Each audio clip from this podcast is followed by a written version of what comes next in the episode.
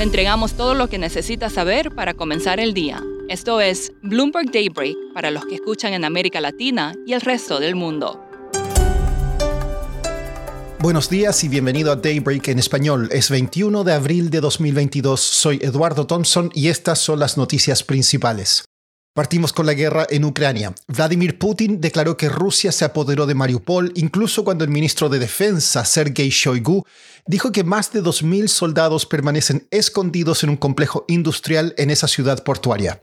Putin ordenó que el área fuera sitiada para preservar la vida de soldados rusos. Kiev pidió conversaciones para rescatar a combatientes y civiles atrapados en la ciudad. Los ministros de Finanzas y banqueros centrales del G7 condenaron la invasión rusa como Las acciones de Tesla suben en el premercado luego que la empresa informara ganancias récord superando los problemas en las cadenas de suministros. En otras noticias corporativas, United Airlines predijo que volverá a tener ganancias por el aumento de los viajes de verano. El inversionista Bill Ackman vendió su participación en Netflix y Boring Co., la empresa de Elon Musk de proyectos de construcción de túneles, obtuvo una valoración de 6 mil millones de dólares.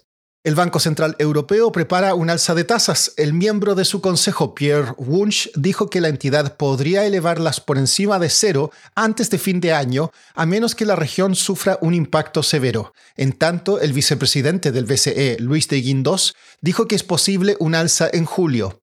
Hoy se informó la inflación de la zona del euro, la cual se situó en 7,4%, moderándose desde el 7,5% del mes anterior.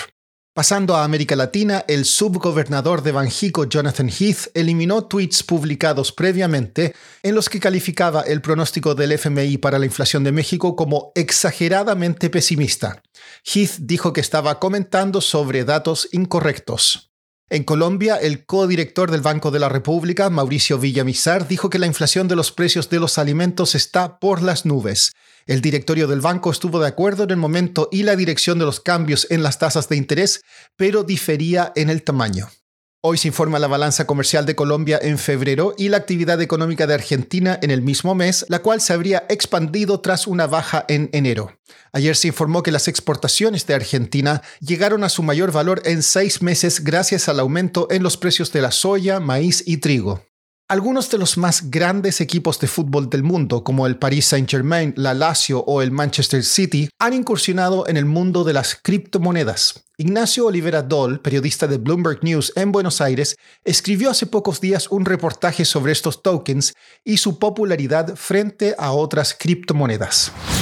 Bueno, los fan tokens son criptomonedas que empezaron a emitir los principales clubes del mundo hace más o menos tres años que le dan a sus tenedores o a quienes los compran algún tipo de utilidad, ¿no? Les permiten participar, por ejemplo, en decisiones que toman los clubes como el diseño del ómnibus del equipo, el eslogan del club o acceder a algunos beneficios, por ejemplo, como las compras de entradas VIP, sumando puntos con la tenencia de, de estos tokens. El plan inicialmente fue que los clubes pudieran acceder a una vía de financiamiento con estos, porque tanto en la venta de estos tokens como en las comisiones que cobran por las transacciones que hay en el mercado, los equipos acceden a una recaudación, pero que en estos momentos no representa demasiado en relación a sus gastos. Estos clubes recaudan menos de 30 millones de dólares al año en este tipo de, emisión de tokens y con el cobro de las comisiones de las operaciones que se hacen en las principales bolsas de criptomonedas.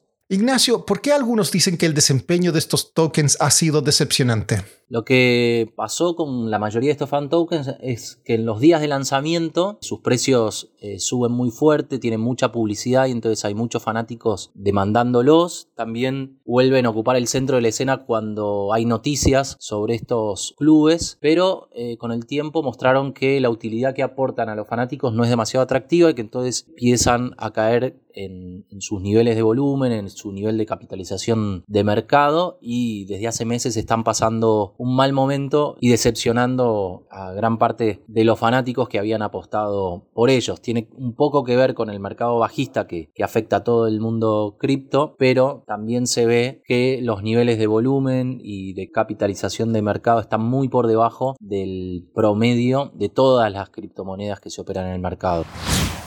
Por último, los bancos en Europa logran avances en igualdad de género. El sector financiero en esa región agregó más directores mujeres que cualquier otra industria. Sin embargo, siguen los atrasos en igualdad de ingresos. Según un estudio, los hombres en el sector financiero del Reino Unido ganan en promedio un 24% más que las mujeres. Eso es todo por hoy. Soy Eduardo Thompson. Gracias por escucharnos. Para conocer todas las noticias que necesita para comenzar el día, revise Daybreak en la app Bloomberg Professional, donde puede personalizar las noticias que desee recibir. También puede suscribirse a la versión solo audio en Spotify, Apple Podcasts o la plataforma de su preferencia.